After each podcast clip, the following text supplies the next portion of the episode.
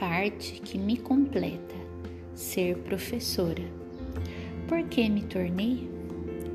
Tudo começou quando minha primeira filha nasceu. Um amor inexplicável e incalculável brotou dentro de mim em relação a este ser que acabara de nascer.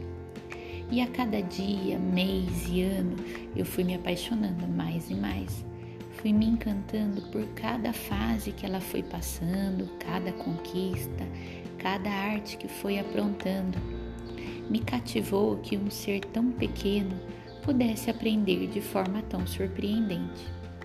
E quando engravidei da minha segunda filha, decidi me aventurar no universo da pedagogia, porque queria realmente compreender como os bebês e as crianças bem pequenas aprendiam e queria vivenciar estas conquistas com outras crianças também. Assim me tornei primeiro mãe, depois professora e iniciei meu magistrado na educação especial, trabalhando na APAI e me encantando novamente com uma nova perspectiva de aprendizado. E foram tantas experiências, tantas particularidades. Hoje compreendo que minha caminhada até aqui colaborou completamente para a forma como me relaciono com as famílias que passam por mim na creche. Tenho como base três pilares para guiar o meu trabalho com elas, que é a empatia, o respeito e a confiança. Acredito que por ser mãe antes de me, de me tornar professora, fez com que eu tivesse o olhar para as inseguranças, os anseios, as expectativas, as dúvidas que muitas famílias vivem e que eu também vivi, e por isso procuro agir com empatia em nossa relação.